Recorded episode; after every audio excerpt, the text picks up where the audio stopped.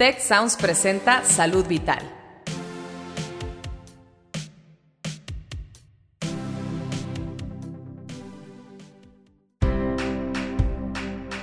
Esto es Salud Vital. Yo soy Fernando Castilleja. Y yo soy Marcela Toscano. Y aquí comienza tu ruta de bienestar.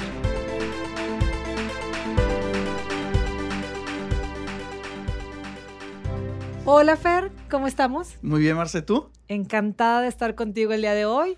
Y además con todos ustedes que nos están escuchando, porque el tema de hoy está de lo más interesante, salud en Google y por qué ahora todos somos hipocondriacos. Buenísimo, buenísimo. La verdad es que muchas historias que todo mundo hemos estado escuchando y hemos escuchado todos los días, los que, los que estamos de, de una o de otra manera vinculados con la salud, vemos cosas de estas todos los días.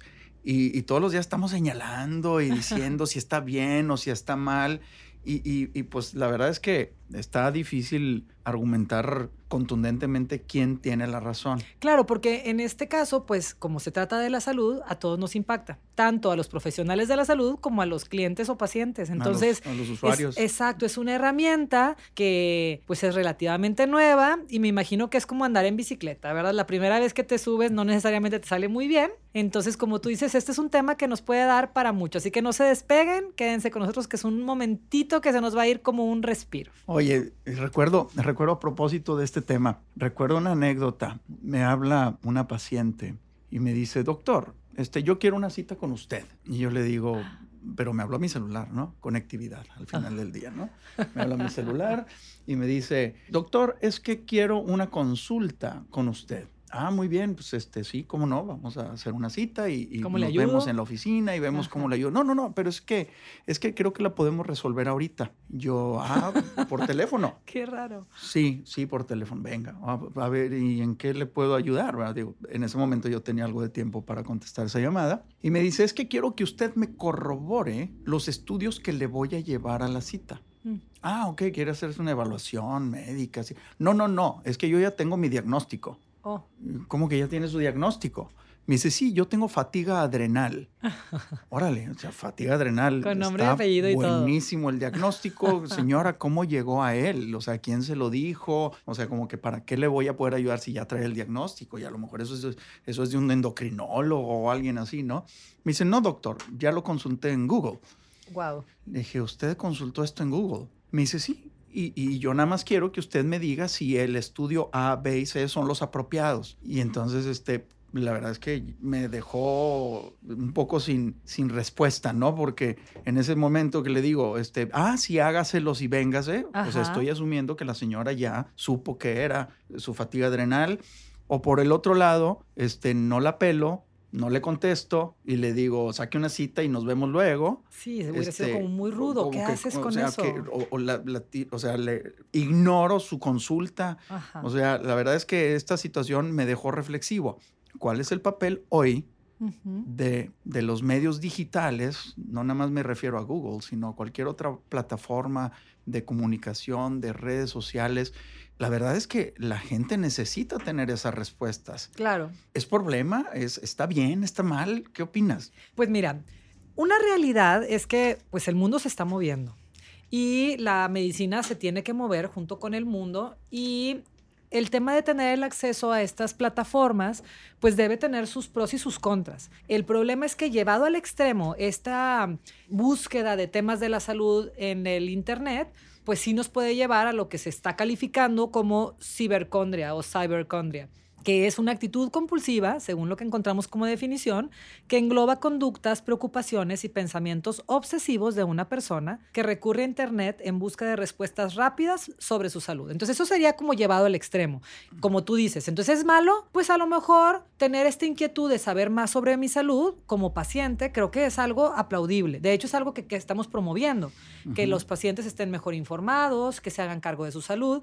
El, el problema es qué plataformas visitas, qué información es la que estás recibiendo, sea que la busques o que no la busques, porque estarás de acuerdo conmigo, Fer, que si lo llevamos al extremo de los hipocondriacos, oye, los hipocondriacos han existido siempre. Así es. O sea, esto no es un problema nuevo. Lo que a mí me brinca como problema es que ahorita, por eso el título me encantó de por qué ahora todos somos hipocondríacos, porque los que normalmente no teníamos esta preocupación de estar buscando en las enciclopedias, saber temas de salud, ahorita sin querer, si yo estoy metida en una plataforma, vamos a pensar cualquiera, de redes sociales, Facebook, porque estoy viendo las fotos del perro de mi amiga o el cumpleaños de no sé quién, me están bombardeando con información, con anuncios, eh, algunos pagados, otros reposteados, con información que puede no ser cierta. Entonces yo no estoy yendo a buscar información de mi salud, pero me está llegando.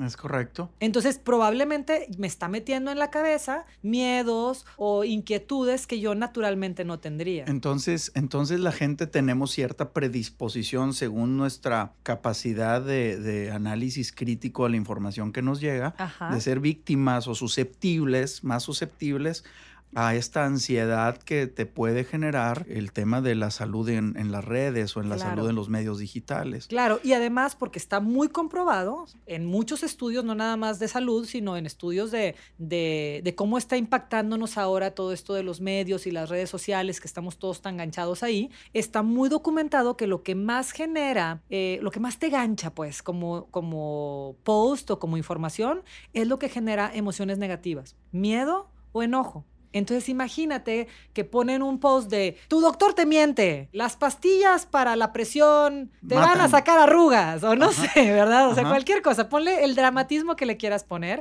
El simple hecho de leer, tu doctor te miente, eh, quiere venderte su producto porque no sé qué cosa, te va a ganchar mucho más fácil que un post que diga, buenos días, sonríe. Vas a decir, ñoño, qué flojera, quítalo. Pero el de tu doctor te miente, wow, te vas a detener a leerlo y probablemente, como te va a ganchar, lo vas a repostear. Y eso no tiene que ver con una especie de sesgo eh, cognitivo, una especie de, de inclinación de este sujeto, esta persona, a creer más unas cosas que otras. Es un poquito de flojerita mental, de que, a ver, esto que me está diciendo, ¿será cierto o no será? A ver, ¿de dónde le busco? ¿De dónde salió? ¿De quién lo dijo? Porque ahorita, digo, cualquiera publica lo que quiera. Exacto. Y cualquiera cree lo que quiere. Y, y, la cosa es esa, que sí, definitivamente ahorita somos muchísimo más flojos para investigar. O sea, así como te llega, lo, lo mandas. ¿A poco no?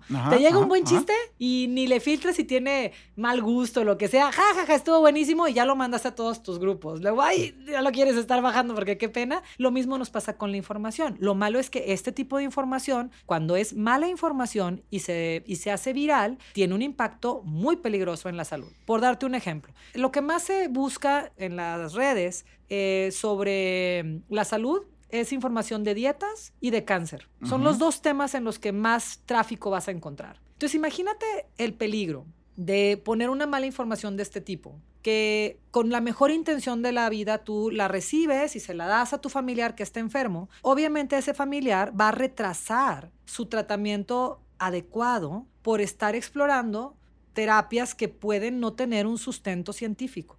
Que conste, yo no estoy en contra de terapias alternativas, pero está documentado, según el Journal de, la Sociedad de, Cáncer, que se incrementa 2.5 el riesgo, o sea, la mortalidad en las personas con un diagnóstico de cáncer que no toman terapia convencional y solo toman terapias alternativas. O sea, que abandonaron la terapia convencional por algo alternativo tienen más riesgo de morir. 2.5 más riesgo. En vez de que si la combinaran. Claro, usa tu terapia convencional y además apóyate con las otras cosas mientras no te hagan daño.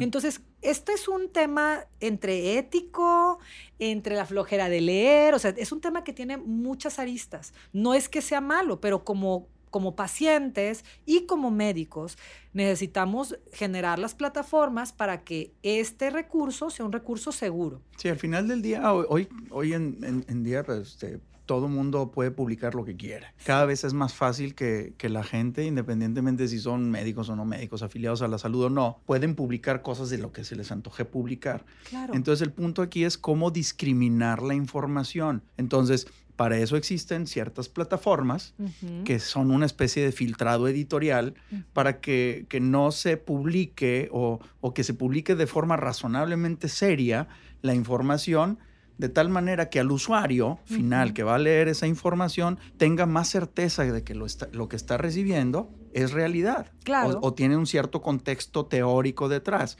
este, lo que antes las revistas lo que, bueno, actualmente las revistas científicas que tienen comités de pares para decidir qué contenidos llevan estas revistas. La verdad es que estas revistas cada vez están abriendo, abriendo más, sus, más sus, contenidos y están abriendo más su información. Hoy en día, por ejemplo, las grandes revistas internacionales de salud ya tienen una página para, para usuarios, para, para pacientes, o sea, para gente en general. Ya no, no necesariamente wow. se están enfocando en contenidos exclusivos para científicos. Claro, con lenguaje médico lenguaje que nadie te Exacto, va a o sea, están empezando a descender esta información uh -huh. a un lenguaje convencional para gente no experta o para gente no afiliada a la salud, a los, a los sistemas o servicios de salud. Entonces, yo creo que una parte muy importante que, que nos podemos llevar a casa claro. es una reflexión sobre qué fuentes utilizamos uh -huh. de información. Que una, una cosa muy linda sería que junto con que terminas tu cita con tu paciente, de preferencia una cita nutriente, con el tiempo suficiente, tratar de no hacer estas, estas citas eh, ya como muy comerciales, sino realmente darle el tiempo al, al, al paciente a que pueda este, ventilar sus dudas y al final, así como le das una receta, tal vez ponerle una lista de referencia. En base a su diagnóstico o en base a la especialidad que yo manejo, uh -huh. aquí tiene estos links serios en los que puede buscar información. Y si de estos links encuentra alguna información que le inquiete, no dude en contactarme. ¿A poco no estaría súper lindo? Que sí, mandes al paciente claro. con dos, tres links serios uh -huh. en los que si tiene comezón por buscar, busque aquí. Porque van a buscar. Sí, claro. O sea, por ejemplo, ahorita diabetes. Si van a buscar un tema de diabetes, váyanse a una página seria de diabetes, no a la, no a la diabetes de la tía Chonita. Claro. ¿Verdad? Porque claro. la diabetes de la tía Chonita puede tener mucha información no objetiva, muy. sin, sin, sin querer de, eh, quitarle la validez a lo que tía Chonita siente, ¿verdad? Claro. O sea, al final del día, tía, tía Chonita Todos tiene algo, algo que expresar, algo claro. que quiere decir y hay libertad de expresión. Tía Chonita, venga, siga publicando. Uh -huh. Nada más que quien recibe la información también es responsable de lo que hace con ella. Sí, hacernos un criterio, esa sería es la cosa. Correcto. No, no estar como bebés tragando información como nos esté llegando, porque desgraciadamente las personas que publican, hay personas bien intencionadas, como uh -huh. la tía Chonita que nos que estamos poniendo como ejemplo, y hay personas pues con doble agenda. Probablemente si yo soy una plataforma que quiero generar más tráfico de personas a mí, a mi página, pues como les dije, lo que va a generar más tráfico va a ser lo que te genere emociones negativas, como uh -huh. miedo y enojo. Entonces me voy a, a dedicar con ninguna ética a publicar cosas que te generen miedo y enojo. Entonces puedo tener buenas intenciones, puedo tener intenciones de tráfico hacia mi página web uh -huh. o puedo tener otras intenciones raras de este quiero que el mundo se acabe y que nadie se tome sus tratamientos. Entonces, por eso tenemos que estar como más obligados a ser a ser críticos. Una de las cosas que también tenemos que dejar en la mesa como para motivarlos a las personas que nos están escuchando. La idea es, pues, subir nuestro nivel de conciencia y te va a dar flojera. O sea, te van a estás oyendo, oiga, señor paciente, tiene que leer. ñe. O sea, ya estás pensando en tu, en tu cerebro de atrás, qué flojera, no voy a leer no, nada, y solo voy a repostearlo. Claro. Sí. Pero, o sea, porque es importante, entre muchísimas cosas, es importante porque una gran parte de la curación de cualquier, de, de cualquier tratamiento es la relación médico-paciente, es la confianza. La confianza que le tienes a tu doctor, la confianza que le tienes al tratamiento que te está indicando. Esta mala información genera un efecto que se llama nocebo, que es el, el contrario del efecto placebo, ¿verdad? A el ver, efecto, a ver, a ver, claro, échale, el efecto échale. placebo es que, pues, se han hecho estudios en los que a unos pacientes les dan medicina con contenido químico real y a otros pastillitas de azúcar. El paciente no sabe, el paciente cree que todo es medicamento Estudios real. científicos, ¿verdad? Estudios Diseñados para comparar Ajá. efecto contra efecto, Claro, ¿verdad? y en muchas ocasiones la curación como quiera se da aún tomando pastillitas de azúcar. Eso es porque efecto la placebo. mente, claro, la mente es Ujú. súper potente. O sea, una vez que yo siento que me voy a curar, pues le mando esta información a mis células, etcétera, etcétera, y te curas. O sea, no, no podemos decir exactamente cuál es el mecanismo, pero pues para mí, Marcela Toscano, desde mi visión es la mente le manda la orden a las células y las células hacen lo que Desde el tienen que punto hacer. de vista científico es un efecto del azar, pero bueno, ahí Ah, está. Un efecto del azar, ya saben que aquí hay de todo. Entonces, así como está el efecto placebo, así mismo está el efecto nocebo. Si yo creo que este medicamento me va a hacer daño porque acabo de leerlo, o sea, vengo de, de la cita contigo y pues así, hicimos una cita más o menos porque pues yo todo reviso, te creí la mitad de lo que me dijiste, voy, surto mi receta, pero desde que ya me la voy a tomar, checo el artículo que dice, el doctor te está matando, esta medicina te va a dar ronchas. Bueno, lo más probable es que me sienta fatal con esa medicina. Y te salgan ronchas. Probablemente sí. Y a lo mejor me picó un mosco, ¿eh? Pero yo se lo voy a adjudicar a que es la medicina que me sacó ronchas porque yo lo leí. Ajá. Entonces, parece que, y, y hay que tomarlo como muy en serio, nuestro cerebro, pues es muy importante. Hay que cuidar de qué lo estamos alimentando. A mí me llega mucha gente que de repente me dice, oye, doctor, este, es que yo no quiero tomar esta medicina Ajá, porque escuché esta medicina que tú me recetaste. claro. ¿Ok? Digo, habíamos hecho una relación médico-paciente interesante que, que- que contribuyó a seguir el contacto, pero me llegan un día y me dicen, ¿sabes qué, doctor? Es que esta medicina que me diste, leí en internet que tiene estos efectos. ¿Por qué mejor no la suspendemos y usamos moringa? o, o usamos este, algo, alguna Sí. hierba o alguna crema que, este, que, que, que también leí que no tiene efectos. Sí. Entonces, la conversación con ellos es, a ver, vamos, vamos aclarando cosas. El efecto de la moringa, ¿de dónde salió? ¿Quién te dijo? No, pues la comadre dijo que la tía Chonita, que publica mucho, ya vemos. Ajá, es, es- Es- es- sabia.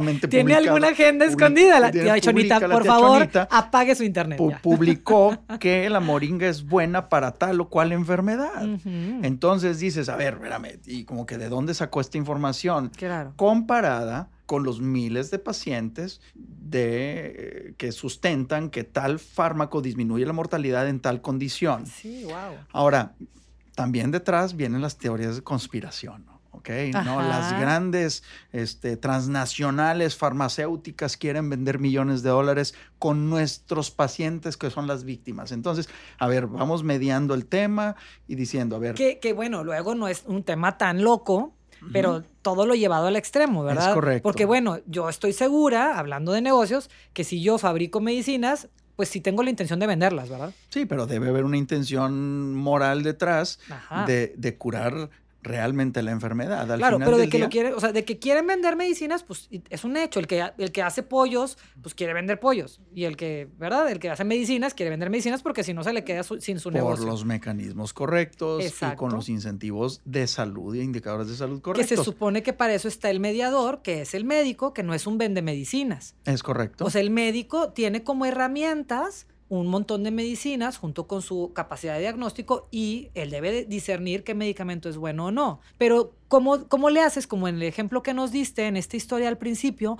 cómo le haces con una persona que de entrada llega descalificando que tengas ese juicio y que tengas ese conocimiento y que no y que tengas la libertad de decir esto es lo mejor para ti. Pues. ¿para qué vienes si no Pues quieres ya- ya tomarte? No, sé, por eso me, me intriga mucho qué hiciste, ¿eh? no, no, No nos eso- dejes así a todos. No, la verdad es que la mandé con un endocrinólogo. No, Colgué el teléfono. ¿Sabe qué, señora? Creo que yo no soy quien le deba dar esta respuesta. Haga una cita con un experto en insuficiencia adrenal, que es lo que usted, de lo que usted está hablando, y, y consúltelo, ¿verdad? Y, y- y- y al final del día no fue mi paciente, pero al- eh, eh, terminó, espero que haya terminado yendo con algún, algún eh, especialista, algún endocrinólogo que le haya podido ayudar. Aquí la reflexión es que la mujer tenía una necesidad que las redes Cubren, le cubrieron. claro. ¿verdad? Lo cual no está esencialmente malo. Yo pienso que, que la gente que busca o que tiene eh, alguna preocupación de salud, una preocupación genuina sobre su salud, tiene todo el derecho de utilizar las herramientas que estén a su alcance. Claro. Ahora, eso conlleva una responsabilidad que es del pensamiento crítico de lo que estás leyendo, de tal manera que si tienes un pensamiento crítico sobre un contenido que está disponible en medios digitales, úsalo. Claro. Si eso satisface tu preocupación genuina de tu salud o de la salud de alguien más, perfecto. Si no, busca los contenidos apropiados en las páginas apropiadas.